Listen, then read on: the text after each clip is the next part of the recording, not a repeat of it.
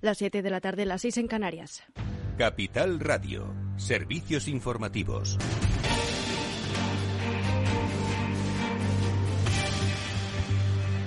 Buenas tardes. El estallido de la guerra en Ucrania ha revitalizado el debate sobre el proyecto europeo, desafiado en el exterior por la invasión de Putin y cuestionado en el interior por formaciones como la que lidera la francesa Marine Le Pen. En España, el 60% de los ciudadanos apoya que la Unión Europea disponga de su propio ejército para defenderse de las amenazas exteriores. El porcentaje desciende hasta el 31% entre los que se oponen a este cuerpo de defensa y el 7% no tiene una opinión al respecto. La, apuesta por una milicia propia al margen de la OTAN concuerda con el sentimiento europeísta de la sociedad española, sensiblemente superior al de la media europea. El informe nacional del, del Eurobarómetro mostraba que el 66% de los españoles consideraba que deberían tomarse más decisiones a nivel de la Unión Europea frente al 57% de media de los 27 países, casi 20 puntos más. Solo el 13% de los españoles está de acuerdo con esa afirmación. El informe señala que el 81% de los españoles se siente ciudadano de la Unión frente al 71% que lo hace de media en el resto de países europeos y aumenta la tensión por el ataque ruso en la región separatista moldava de Transnistria después de que se produjeran varias explosiones, informa Ana Sánchez Cuesta. Buenas tardes. Buenas tardes. Dos antenas de repetición fueron destruidas durante la madrugada de este martes, apenas unas horas después de que se registrase un supuesto ataque contra el Ministerio de Seguridad de la autoproclamada República no reconocida por la comunidad internacional. No se han reportado todavía víctimas. Occidente y Rusia se disputan la influencia en Moldavia, país que depende de la energía rusa y que, igual que Ucrania, tiene parte de su territorio controlado por separatistas respaldados por Moscú. Rusia tiene como nueva prioridad en la conocida como Operación Especial en referencia a la invasión a Moldavia para controlar todo el Donbass y el sur de Ucrania. El ejército de Vladimir, de Vladimir Putin se ha situado en la región separatista con 1.700 soldados y un gran y un grupo operativo que controla arsenales. El Kremlin reconoce que la región pertenece a Moldavia, pero no retira su ejército pese a las peticiones desde la capital Chisinau. Este ataque ruso ha aumentado la desconfianza entre el gobierno moldavo y el ruso, a lo que se le suman varios desencuentros por asuntos como el suministro de gas fósil. Además, hace crecer las sospechas de una posible invasión rusa a la exrepública soviética. Pues gracias Ana Sánchez Cuesta y el ministro de Asuntos Exteriores ruso Sergei Lavrov agita el fantasma de una tercera guerra mundial que asegura podría desencadenar el conflicto en Ucrania eh, dice eh, que allá advirtió a principios de marzo su país, eh, la Federación Rusa, de que una intervención militar de Occidente provocaría una guerra nuclear destructiva. Sin embargo, el titular de Exteriores ruso ha recordado al mismo tiempo que en enero los cinco miembros permanentes del Consejo de Seguridad de la ONU se pronunciaron sobre la imposibilidad de un conflicto nuclear. Lavrov ha reprochado a Estados Unidos que continúe enviando armas a Ucrania a pesar de sus advertencias. Los líderes de los eh, cinco miembros permanentes del Consejo de Seguridad de la ONU en relación con el inicio previsto de la conferencia de observación de la no proliferación nuclear han firmado la declaración de la inadmisibilidad de la guerra nuclear. Esta es nuestra posición de principio, es nuestra posición clave en la que basamos todo. Y mientras Estados Unidos prepara nuevas sanciones, Rusia coordina sus políticas en el mercado de hidrocarburos con los países árabes para garantizar la estabilidad y la previsibilidad en los mercados mundiales. Estados Unidos ha celebrado una cumbre este martes en Alemania centrada en la defensa de Ucrania, concretamente en armar a Kiev. El Reino Unido, por su parte, ha eliminado todos los aranceles a productos ucranianos y ha prohibido la exportación a Rusia de bienes tecnológicos. Polonia, por su parte, ha confirmado que ha enviado varios tanques a Ucrania, mientras la portavoz de la Casa Blanca, James Psaki, afirma que en Washington se está preparando un nuevo paquete de sanciones contra Rusia. Les recuerdo que seguimos revisando las sanciones. Nadie está a salvo de nuestras sanciones. Ya hemos sancionado, por supuesto, al presidente Putin, pero también a su hija, a sus allegados, y seguiremos revisando más. Así que yo no tendría un análisis en este momento porque todavía estamos en ello. Hay más cosas probablemente que haremos. ACNUR prevé además que la cifra de personas refugiadas derivadas de la guerra ruso-ucraniana podría ascender a los 8,3 millones que podrían abandonar Ucrania para desplazarse a países vecinos. Es todo por ahora. Continúen informados en capitalradio.es les dejamos en Afterwork con Edu Castillo. Capital Radio. Siente la economía.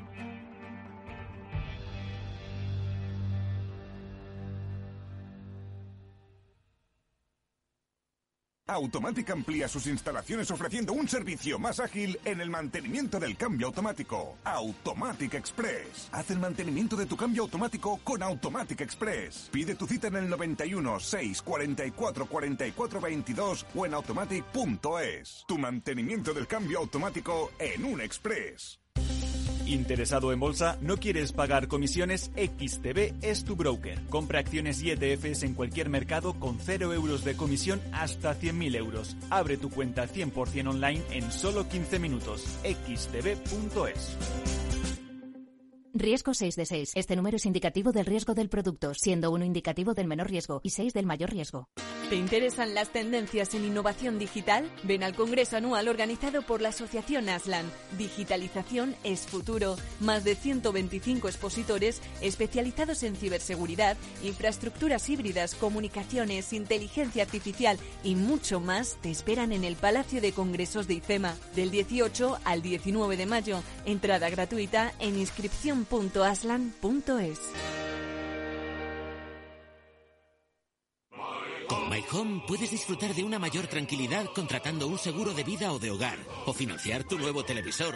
Además, hasta el 1 de julio de 2022 puedes llevarte una tarjeta regalo de hasta 500 euros, 50 euros por cada nuevo producto de los incluidos en la promoción, con una contratación mínima de dos productos. Infórmate en caixabank.es. CaixaBank.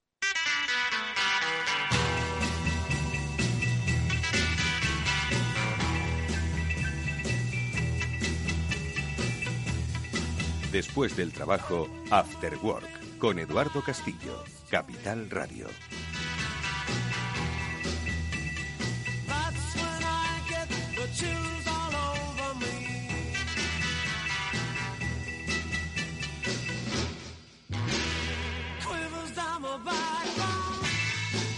Tal amigos? Buenas tardes y bienvenidos un día más al After Work que ya comienza en Capital Radio. Hoy tiene muchas cosas que comentar del terreno económico. Bueno, son muchas y en realidad las vamos a reducir a tres, como quien dice, porque tenemos novedades con el tema de la energía. Ya sabéis que Bruselas ha permitido limitar el precio del gas a Portugal y a España, la península ibérica, para que de alguna forma repercuta esto en los disparadísimos precios que los consumidores pagan de la tarifa regulada eh, cada mes eh, por el uso habitual que hacían, porque ni ha hecho más frío ni ha hecho más calor. Ni hemos puesto más lavadoras ni hemos puesto menos secadoras. Bueno, pues de eso comentaremos un poco eh, con nuestros amigos invitados y analistas Chimo Ortega y Félix López y también de otros temas que comentaremos a lo largo de la semana. Bueno, comentaremos a lo largo del mes y posiblemente a lo largo del año. Y es la compra esa de los, eh, de Twitter eh, por parte de Elon Musk después de un miliculebrón minúsculo apenas y por la que va a pagar cerca de 44 mil millones de dólares. Muchos se están preguntando, madre mía, ¿qué va a ser de Twitter? La pregunta es, ¿qué es Twitter hoy? Es decir, aparte de ser pues un nido donde te puedes informar y puedes ver, por supuesto, lo peor de la condición humana, eh, es una empresa que da beneficios, es una empresa que realmente genera un riqueza a su poseedor, a su propietario? Bueno, pues es una de las cosas que nos vamos a preguntar en este After Work. Y luego, ojo que al final, a propósito del consumo, los precios, hemos querido detenernos en un tema que nos ha llamado la atención. Se llama el efecto acopio. A ver, ¿cuántos de vosotros, cuando pues estalló la terrible guerra en Ucrania, se fue al supermercado a comprar aceite de girasol a mansalva? Cuando normalmente uno compra aceite de girasol, pues de vez en cuando. ¿Cuántos de vosotros lo hicisteis? Yo no lo hice, ¿eh? porque no quedaba ninguno. Bueno, pues el efecto acopio es algo que vamos a comentar con un profesor de la Universidad Oberta de Cataluña, con Cristian Castillo, con el que vamos a hablar del consumo irracional, que yo creo que se está haciendo demasiado presente en nuestra vida en los últimos años y nos va a acompañar, me temo, en eh, cada vez que haya un pequeño sobresalto, un aleteo de mariposas o un lo que quiera que se llame que ocurre en nuestro tiempo, en nuestro mundo. Bueno, pues de eso, amigos, hablaremos en este programa. Vamos a dar paso ya a nuestros amigos. Están por aquí Félix, está por aquí Chimo. Sí.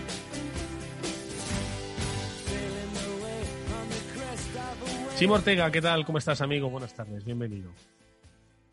Eduardo Castillo, buenas tardes, ¿cómo estás, amigo? ¿Cuántos, eh, ¿Cuántas botellas de aceite compraste tú? Yo ninguna. Confiesa, ¿eh? sé sincero, ¿eh? Ah, entiéndeme, eh, es que, claro, me pones en un brete. Es que la familia de mi mujer es de Jaén. En mi casa el aceite de oliva, macho. el de girasol casi ni para guisar. Hay una botella de emergencia, pero poco más. Claro, para freír patatas fritas, ¿no? Hay quien, hay quien, quien fríe las patatas fritas con aceite de oliva suave. Me parece muy, me parece muy bien. Eso es tener estilo y dinero, por supuesto. Félix López, ¿qué tal? Buenas tardes, ¿cómo estás? ¿Qué hay? Muy buenas tardes. ¿Tú también eres de los que fríe con aceite de oliva, aunque sean las patatas o buñuelos de bacalao? Sí, sí, solo, solo aceite de oliva. Mi mujer nos deja él, pero como si lo fuera. Madre mía, me estáis dejando, me estáis dejando a la altura del betún, ¿eh? No sabes con quién hablas. Sí uso aceite de girasol, sí lo uso. Y no, y además os voy a decir una cosa, cuando uno hace algún plato internacional, pues es mejor hacer, eh, eh es decir, en la cocina de otros países no utilizan el aceite de oliva, entonces entre el aceite de girasol y la mantequilla, pues también se le da un toque diferente, ¿no? Pero bueno. que... todos esos argumentos ya los he utilizado yo, ¿no? que oye, que en realidad pues es más neutro de sabor, etcétera, para freír, no sé. Pero no, no, no, no. Dicen que las mayonesas salen mucho mejor con aceite de girasol que no están tan fuertes. Es cierto, ¿eh? Es cierto. Bueno, ya te montaremos una jornada de networking con nuestras mujeres para que las convenzas, Eduardo Castillo. No, no, yo, oye, Dios me libre a mí de decirle con qué tiene que cocinar la gente. Únicamente es que cuando vayan a comprar o aceite de girasol o aceite de oliva, que no se pongan nerviosos con respecto al desabastecimiento, que igual son eh, precisamente estas actitudes las que generan desabastecimiento. Pero bueno, lo escucharemos luego de la mano de nuestro, de nuestro profesor.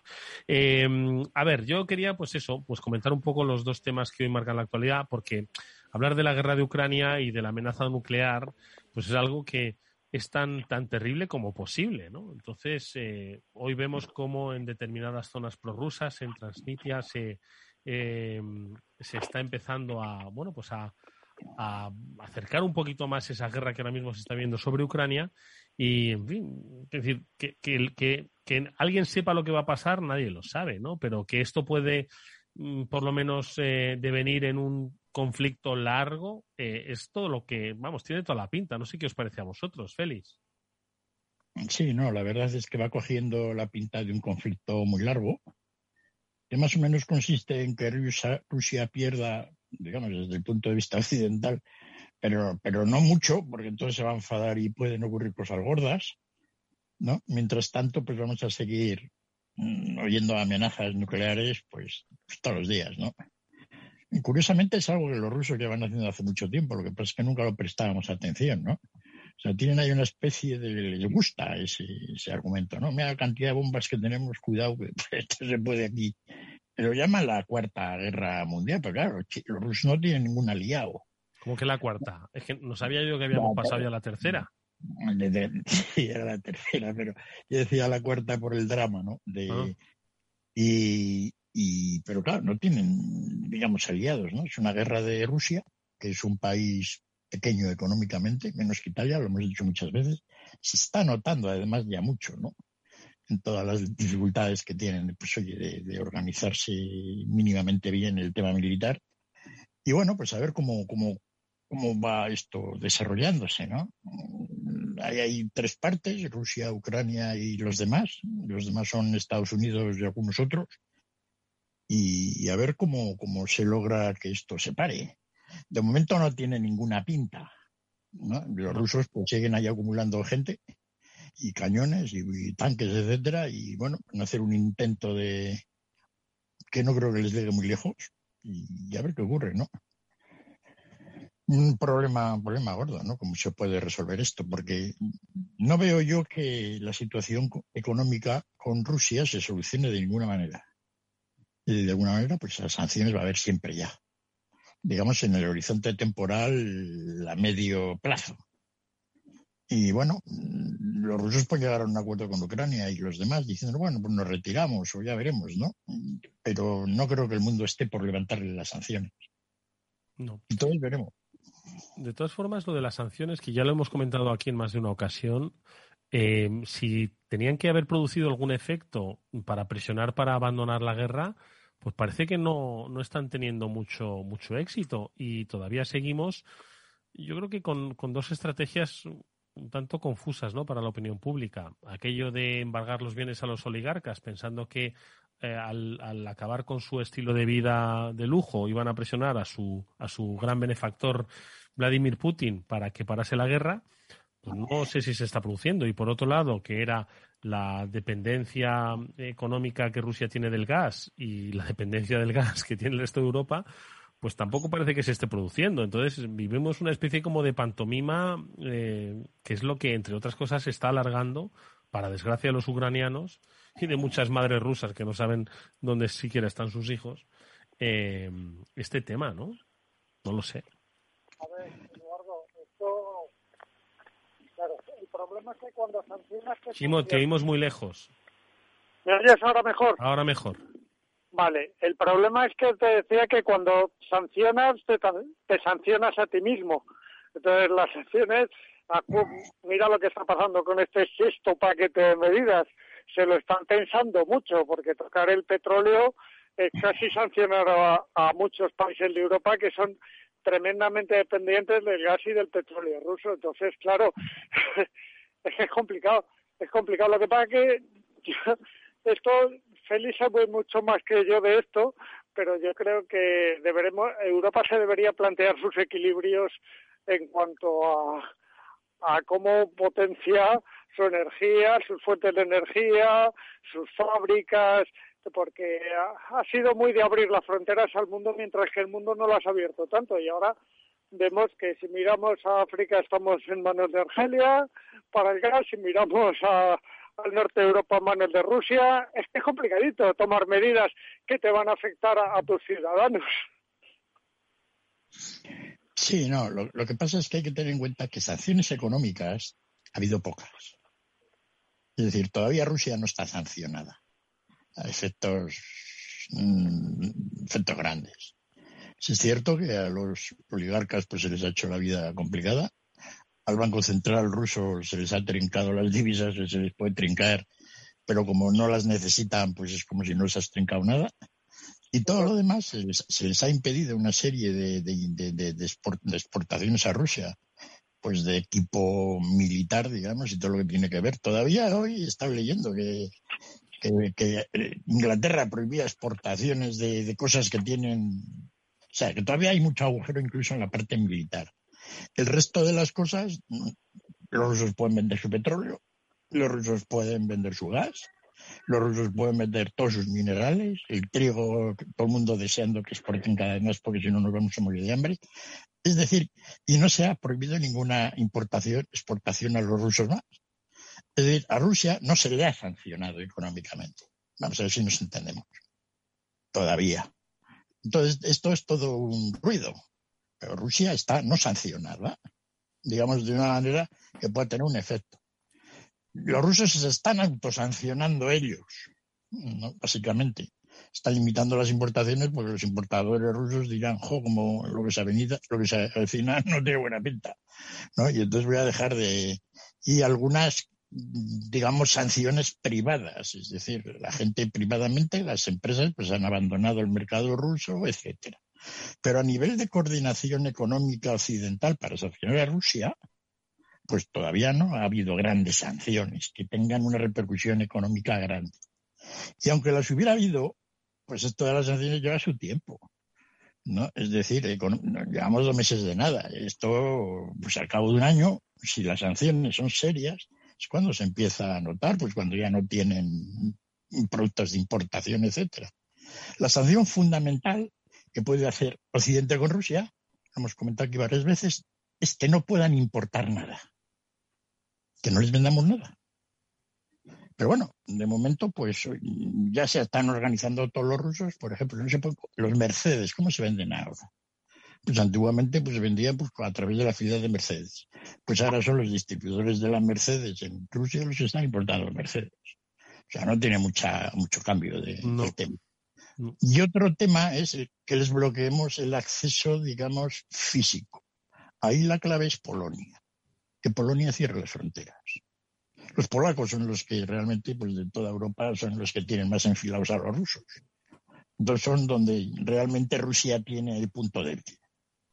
Hoy se hablaba de que los polacos han negado a pagar en rublos el gas y decía que Gazprom le había cortado los suministros de gas. Ese es un mm. tema serio. por lo visto todavía se debe poder pagar en dólares, o todavía le están suministrando gas. Todos los países de Europa han dicho que no se iban a, digamos, a acomodar a la política rusa de pagar en rublos, ¿no? Sea, sea el funcionamiento económico de esa medida la que sea.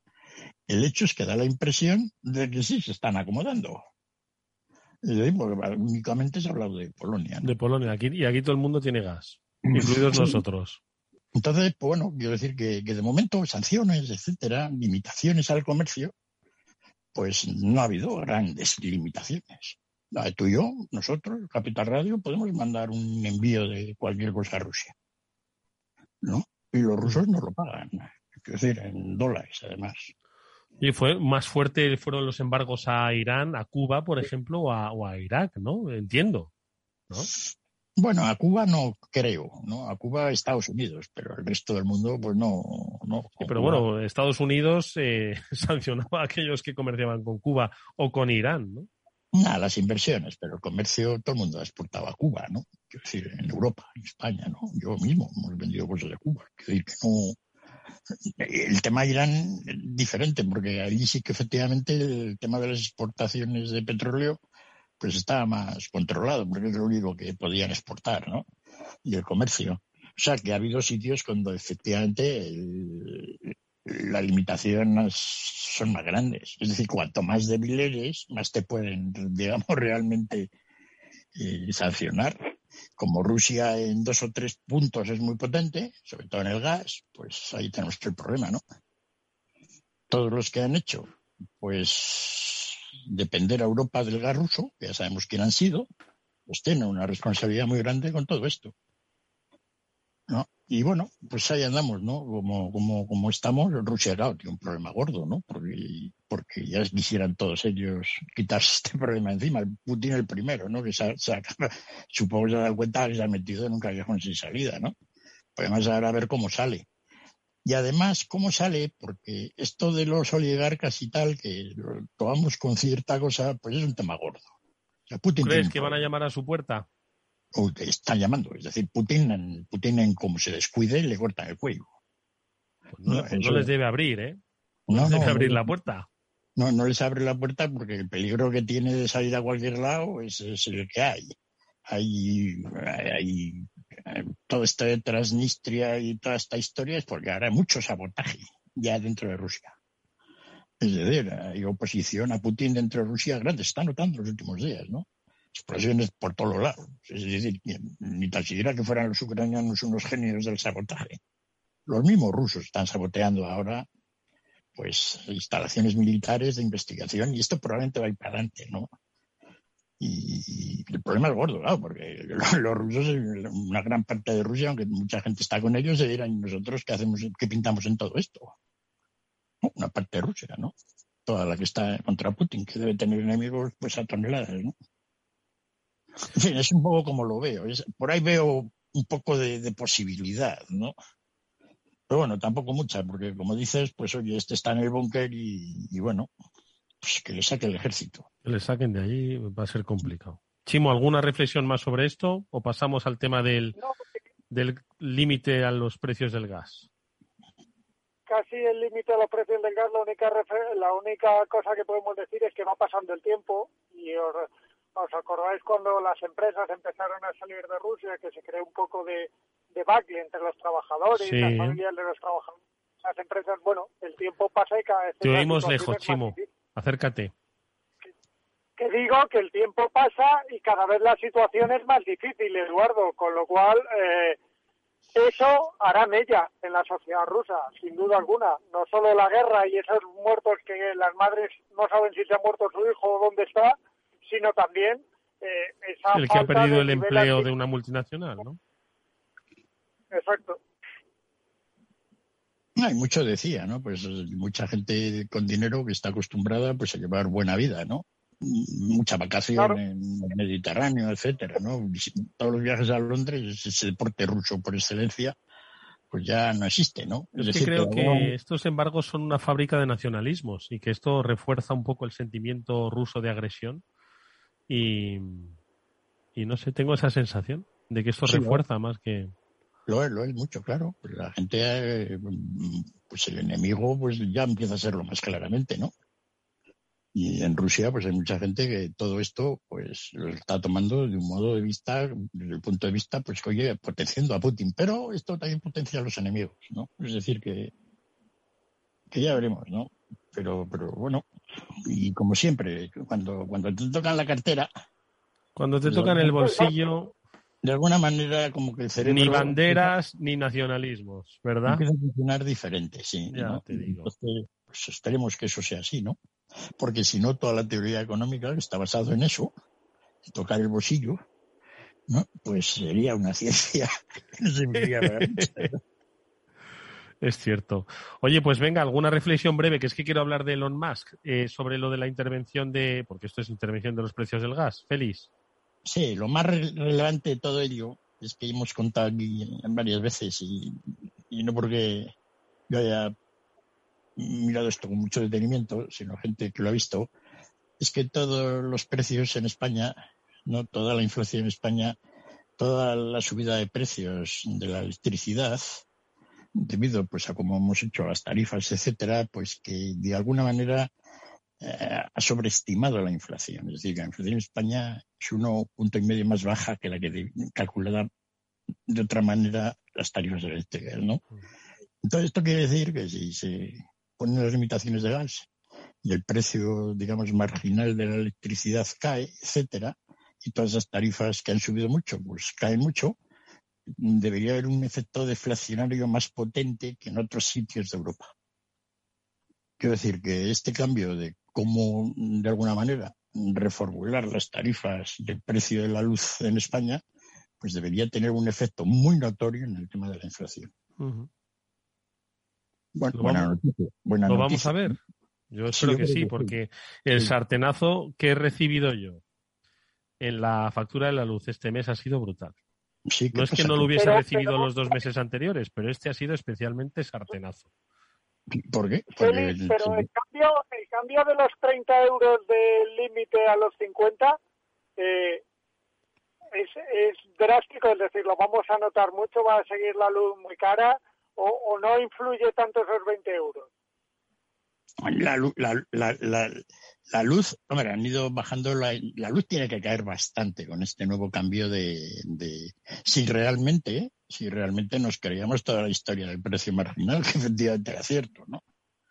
Es decir, Claro. si realmente los precios se reajustan, sobre todo la tarifa regulada, etcétera, la que se modificaba más, pues los precios de la luz, de- de- ¿no? Que tal como lo calcula el Instituto Nacional de Estadística, tienen que caer y por lo tanto tiene que afectar a la inflación general bastante. Porque como los precios ya están altos, pues todo lo que haga caer la tarifa, pues ahora es deflación sobre una inflación, digamos, ¿no? Y vamos a ver si hay suerte, ¿no? Pero claro, por otra parte está toda esta historia agraria que no acaba de resolverse, ¿no? ¿Qué va a pasar con el aceite de girasol? Acumulemos o no.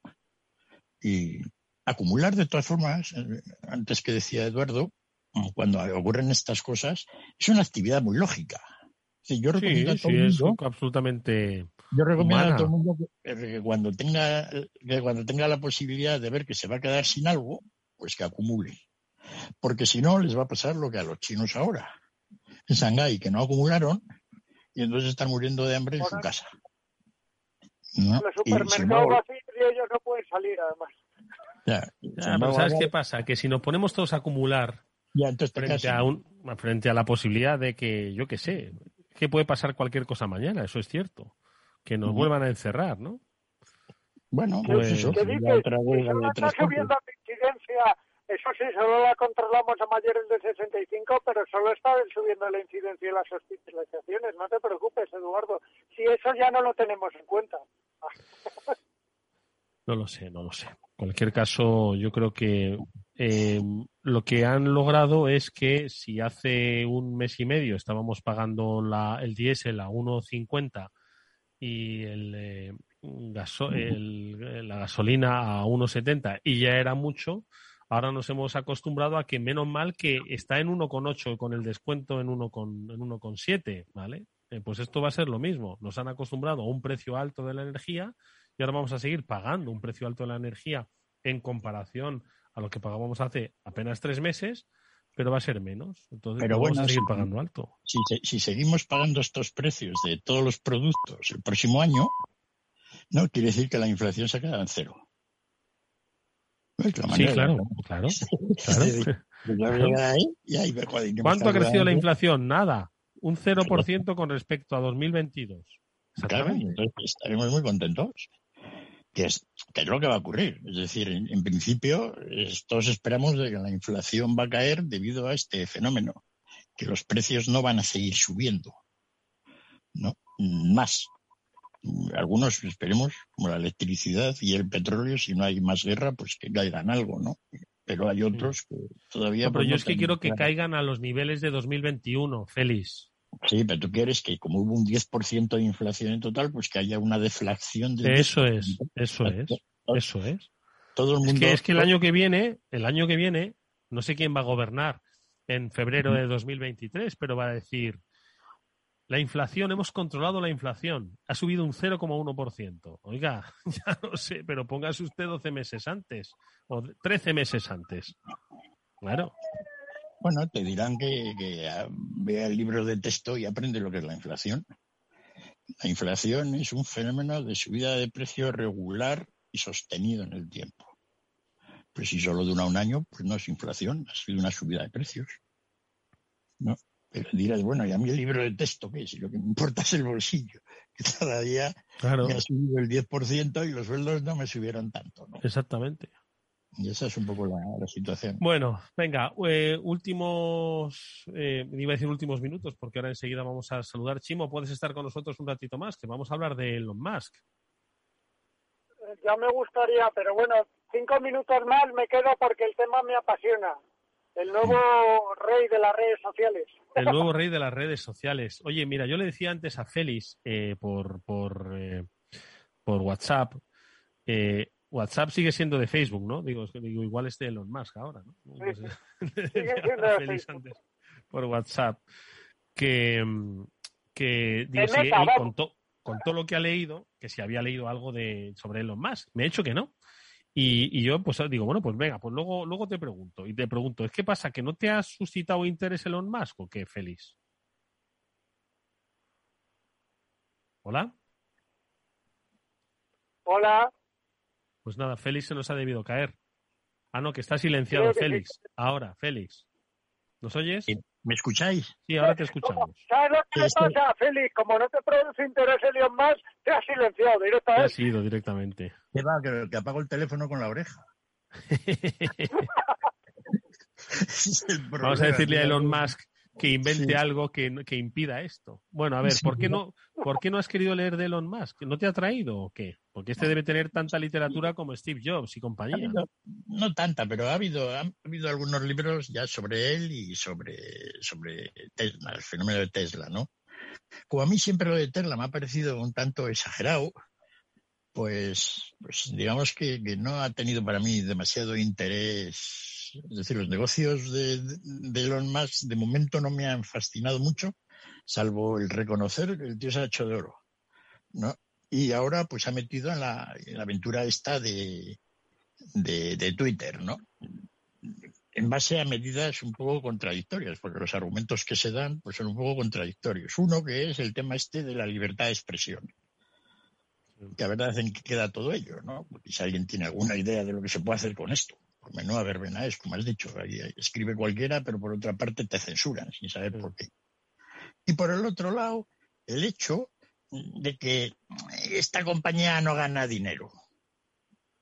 No la compra baratita, porque 45 mil millones de dólares, pues oye, no los tenemos todos, pero a nivel de lo que es el mundo de, de- de- de las plataformas, etcétera, pues como que es baratillo.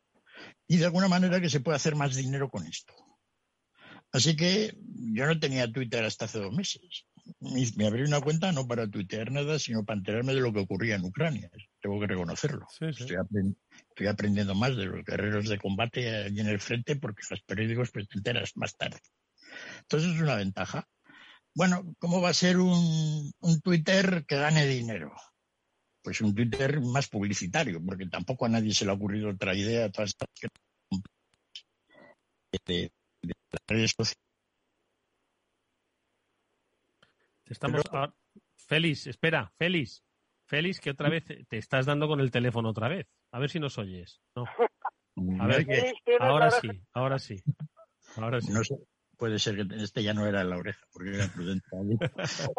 Exactamente, este tiene que hacer, que hacer valer eh, em, Twitter, ¿no? Y, estas cosas valen pues, cuando se, se anuncia a la gente ahí, ¿no?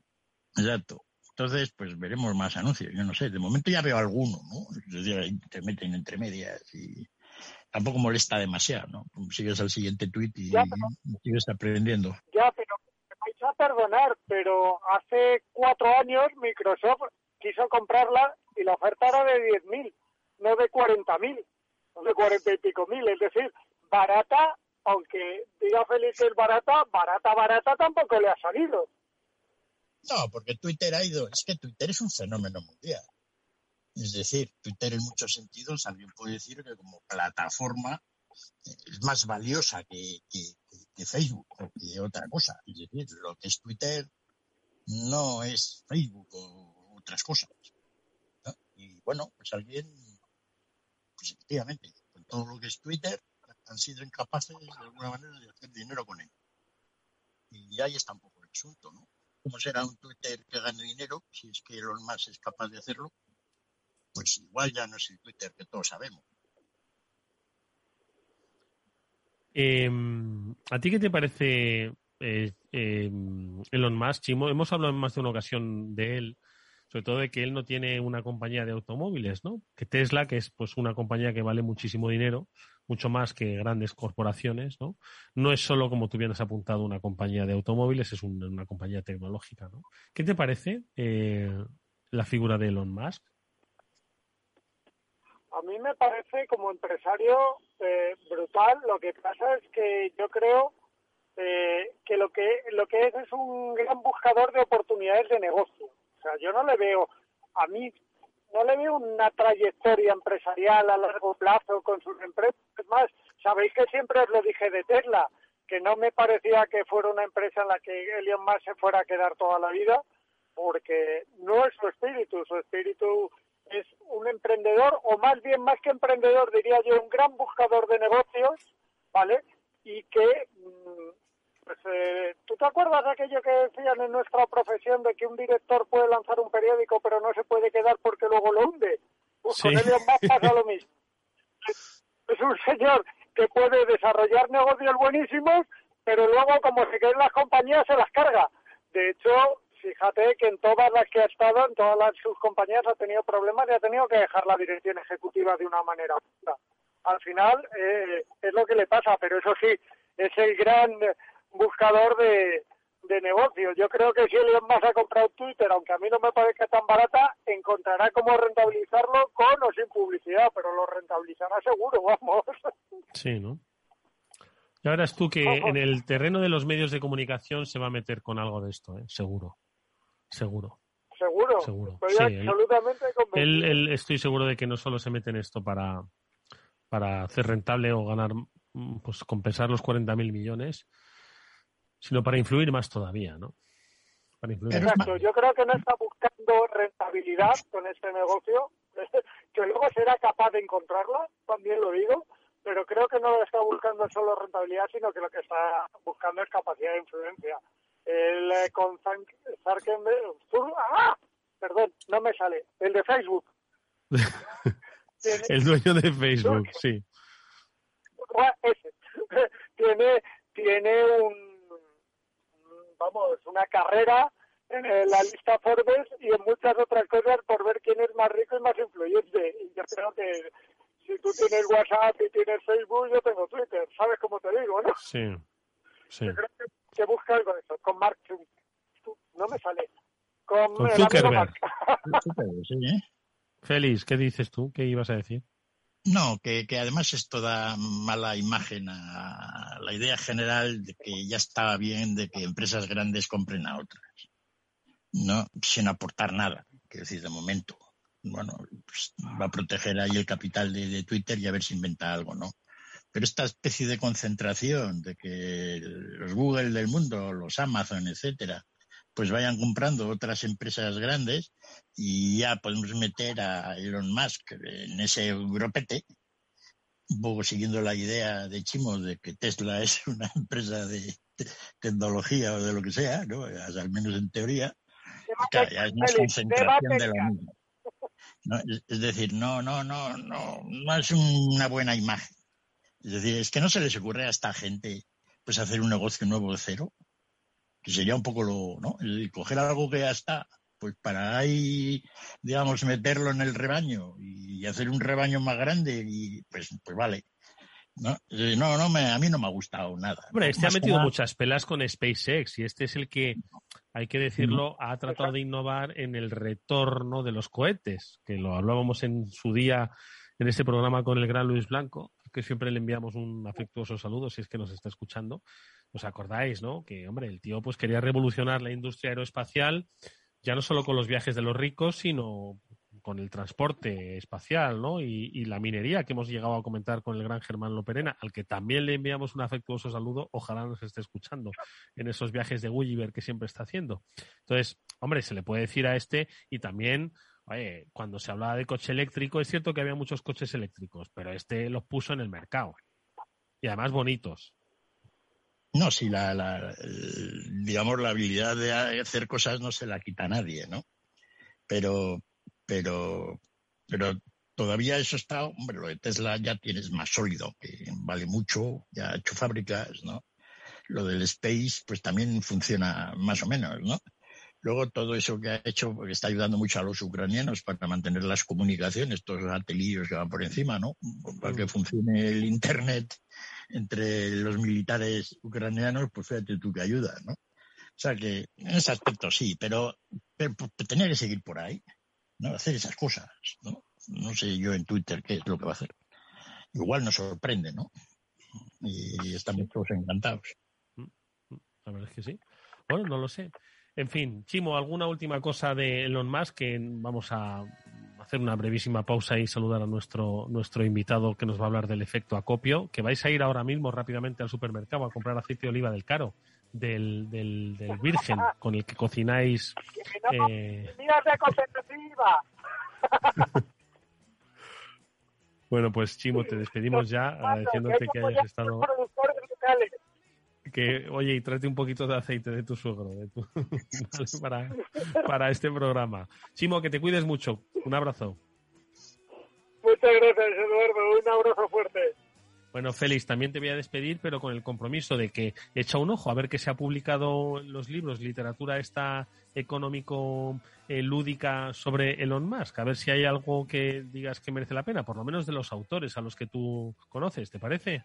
Sí, voy a ver si me compro un librillo electrónico de, de, Elon Musk, alguno reciente, ¿no? Que esté bien reseñado. Venga, y seguimos hablando que seguiremos hablando del sin lugar a dudas. Félix, te despido ya porque enseguida vamos a saludar a nuestro siguiente invitado, al profesor Cristian Castillo. Y nada, nos vemos tú y yo la próxima semana. ¿Te parece? De acuerdo, perfecto. Saludos. Un fuerte abrazo. Gracias, Félix.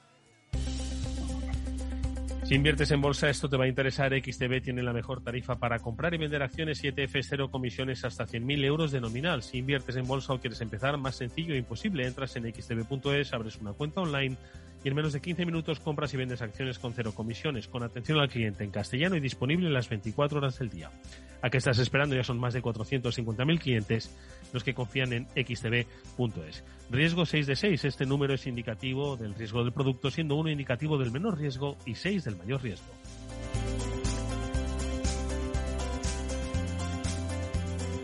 After Work con Eduardo Castillo. ¿Qué es ir más allá?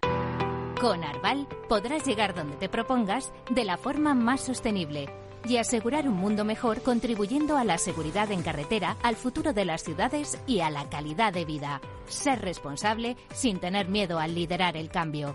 Arval, la transición energética arranca aquí. Más información en arval.es. Finanbest, ganadores del premio del diario Expansión a la cartera de fondos de inversión más rentable en 2021 en categoría conservadora. Finanbest, cinco estrellas Morningstar para nuestro plan de renta fija mixta. Finanbest. Gestor automatizado líder en rentabilidad por tercer año consecutivo. Finanbest. Tú ganas. Testigos de la transición. 50 años de periodismo. Automóvil por donde pasaba cada día don Luis Carrero Blanco voló por los aires. Españoles, Franco ha muerto. ¡Viva el rey! ¡Viva la Constitución! El Partido Comunista de España ha quedado legalizado.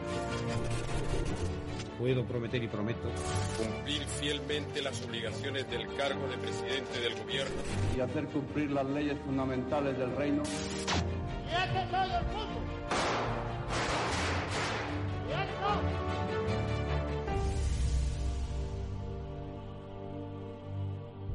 Todos los miércoles a medianoche en Capital Radio. Un encuentro con los periodistas que vivieron la historia en primera persona. After Work con Eduardo Castillo. Bueno, muchos eh, lo vivieron en la pandemia, aunque poco pudieron hacer porque les pilló desprevenidos, pero lo que ocurre cuando tenemos un exceso de información que quizás amenaza con eh, que el suministro de determinados productos a los que estamos habituados a consumir quizás puede estar en peligro, se genera lo que los especialistas llaman el efecto acopio. Bueno, pues sobre este efecto queremos hablar con un profesor de Economía y Empresa de la Universidad Oberta de Cataluña, con Cristian Castillo, para analizar, pues, primero, cómo se produce este efecto acopio, que, ojo, seguro que muchos de nosotros hemos sido más o menos partícipes, en mayor o menor medida, de él, pero sobre todo cuál es el impacto que tiene, porque esto me da la sensación de que es una especie de espiral de pescadilla que se muerde la cola que no tiene ninguna consecuencia buena. Cristian Castillo, ¿qué tal? Buenas tardes, profesor. Hola, muy buenas tardes. Efecto acopio. Bueno, yo creo que es un término que quizás no es nuevo para la gente, pero que hasta últimamente no lo habíamos empezado a utilizar mucho, ¿no? Eh, totalmente cierto. Y yo creo que se puso de moda eh, durante la pandemia con el papel higiénico, mm. cuando vimos como de un día para otro el papel higiénico se convirtió en un objeto casi, preciado y de valor y que en muchísimos supermercados pues sufrió varias rupturas de stock. Y esto pues fue debido a, este efecto acopio, ¿no? Eh, esa información eh, que en muchas ocasiones pues circula por redes sociales en las que vemos una imagen de un lineal vacío y eso pues eh, genera pues ese efecto llamada a ir a buscar rápidamente ese producto al punto de venta más cercano, ¿no? Y, lo que vamos haciendo, pues es eh, todo lo contrario a lo que se debería, que es fomentar ese, esa rotura de stock que eh, en ningún caso hubiese llegado si no se hubiese comprado de forma compulsiva y, sin dejar tiempo a que la cadena de suministro pues pueda eh, abastecer de esos productos, ¿no? Cuando, exacto, cuando hay unos productos que tienen una cierta demanda y, de golpe consumimos lo que normalmente hacemos una semana en un día, pues es muy difícil que la, cadena logística pueda eh, recomponerse de inmediato. ¿no? Eh, en ningún caso significa que es que no vayamos a tener ese producto, sino que simplemente hemos consumido más de lo que normalmente lo hacíamos en un periodo corto de tiempo. ¿no? Por lo mm. cual, eso es lo que estamos viendo desde el inicio de la pandemia y ahora a raíz de la, de la invasión de Rusia con Ucrania, pues también lo hemos visto en, otros productos, ¿no? Como puede ser el aceite de girasol. Oye, y Cristian, eh, ¿dónde comienza el efecto acopio? No quiero señalar a los medios de comunicación, ¿no? Pero al final siempre tiene que haber una especie que, de espoleta que dispare. Por ejemplo, yo todavía a día de hoy sigo sin saber ¿Por qué se hizo acopio de papel higiénico y no, por ejemplo, de, y lo digo en serio, de bebidas eh, espirituosas para pasar la pandemia u otro tipo de cosas, sino que nos fijamos en el papel higiénico? ¿Cómo funciona el, inicio de un, de, un, de un efecto acopio?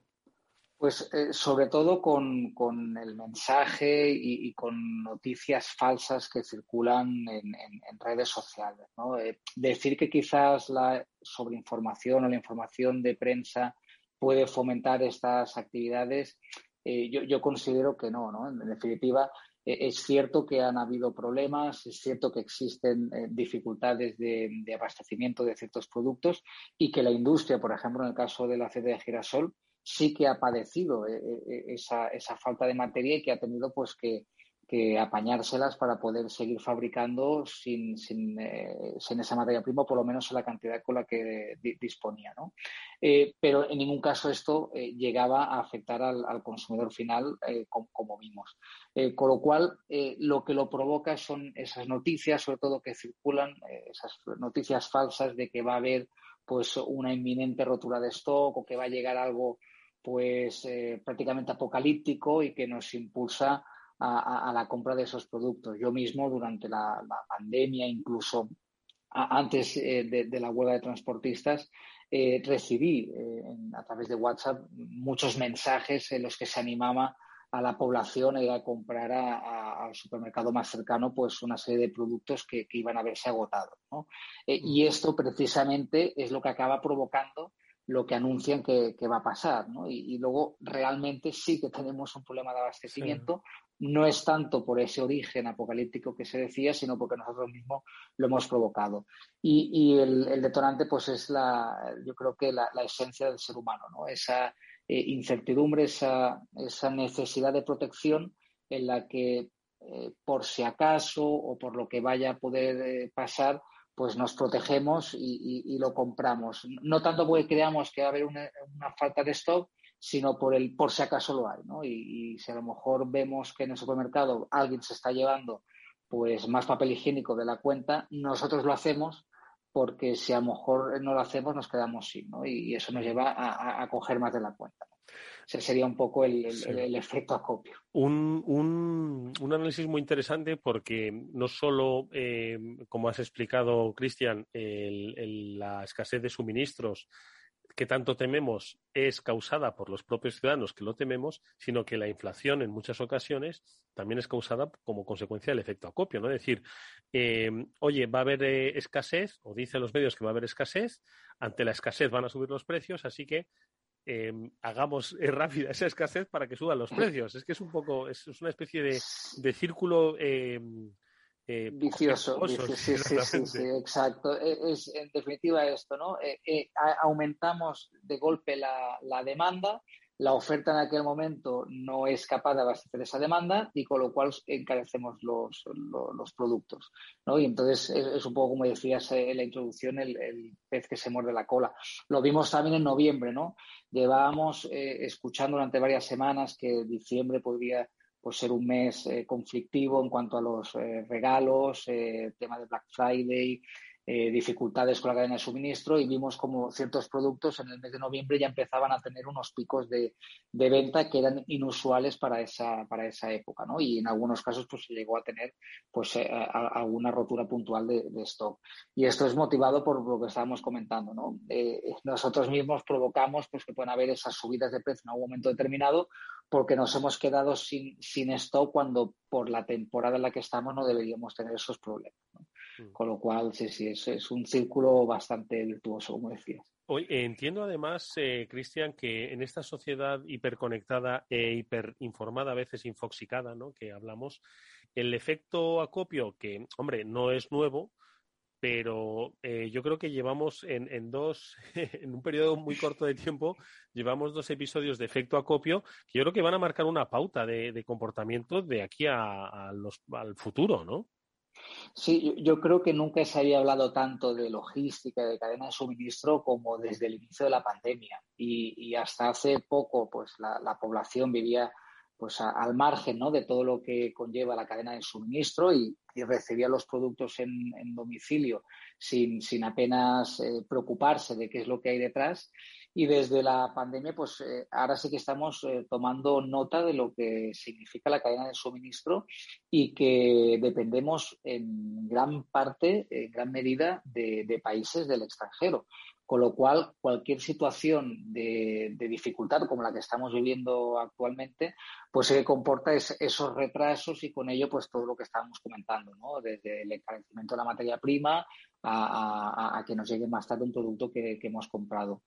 Y sin ninguna duda yo creo que esto pues ha marcado un antes y un después y que ahora en adelante pues eh, la, población sí que va a ser más consciente de, toda, de toda esa red que, hay detrás de, un producto que, se compra y que pues hasta hace poco mucha gente desconocía eh, que muchos de los cereales que consumen eh, provienen de Ucrania y, a razón de la, de invasión de, Rusia con todo lo que ha conllevado, pues hemos sido más conscientes ¿no? de, ese peso que tenemos eh, o que tienen otros países sobre nuestra economía y, sobre nuestros productos del día a día. ¿no? Con lo cual yo creo que sí que ha habido un, punto de inflexión en ese sentido. Y hay estudios, una última cuestión te pregunto, Cristian, que señalan pues, que ha habido gente que sí que lo ha hecho y otros que no lo han hecho, pero que sí que lo han pensado. Entiendo que son los que están a punto de caer en el, en el consumo irracional, que yo creo que muchas veces todos lo hemos hecho en algún momento determinado. Este consumo irracional em, es, es que es incontrolable, por otro lado, ¿no?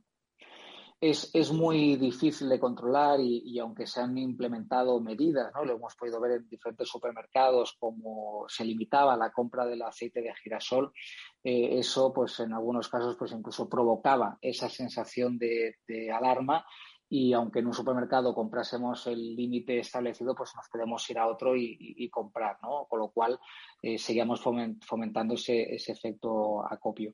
Y como bien dices, es muy difícil de controlar. Lo único que se puede hacer es informar, ¿no? A través de estas entrevistas como la que estáis haciendo, a través de diferentes medios de comunicación, de que hay que mantener la calma y sobre todo no dejarse llevar por noticias apocalípticas que, en estos dos últimos años pues han habido muchas. ¿no? Y por ejemplo, eh, ahora ¿no? con la situación en Shanghai, en la que estamos viendo como uno de los principales puertos de, mm. China está operando ¿no? al 25%, eh, puede llevar, ¿no? conllevar también a, esa sensación de que hay que comprar porque nos vamos a quedar sin stock y, mm. mucho menos. ¿no?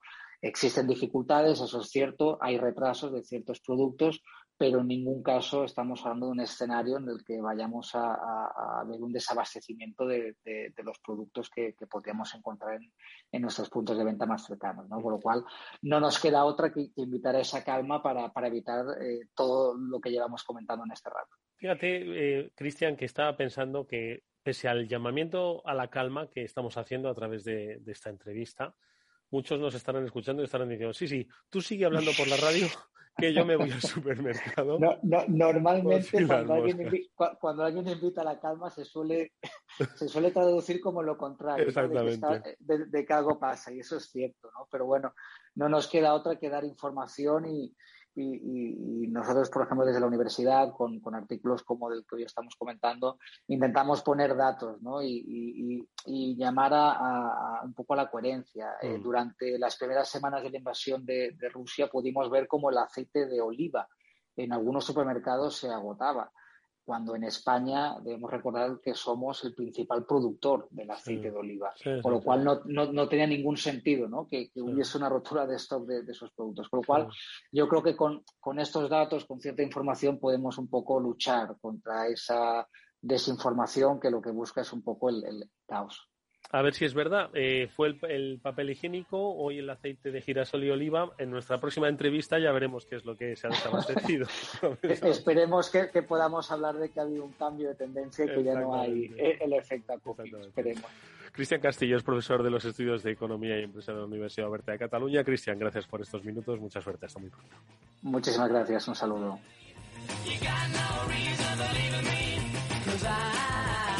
Pues con estas reflexiones sobre el consumo, a la que de verdad hacemos un llamamiento para que tengáis cierta calma, tengamos todos cierta calma, nos despedimos hasta mañana, que volverá el Afterwork como siempre a las 19 horas aquí en la sintonía de Capital Radio. Estuvo Néstor Betancor gestionando técnicamente el programa, os habló Eduardo Castillo. Hasta mañana.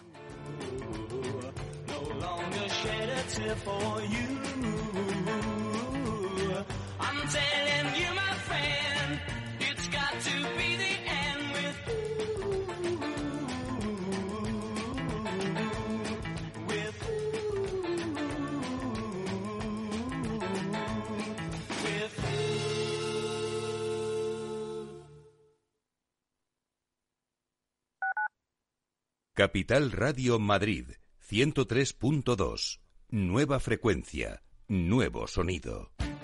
Esto te estás perdiendo si no escuchas a Rocío Arbiza en Mercado Abierto.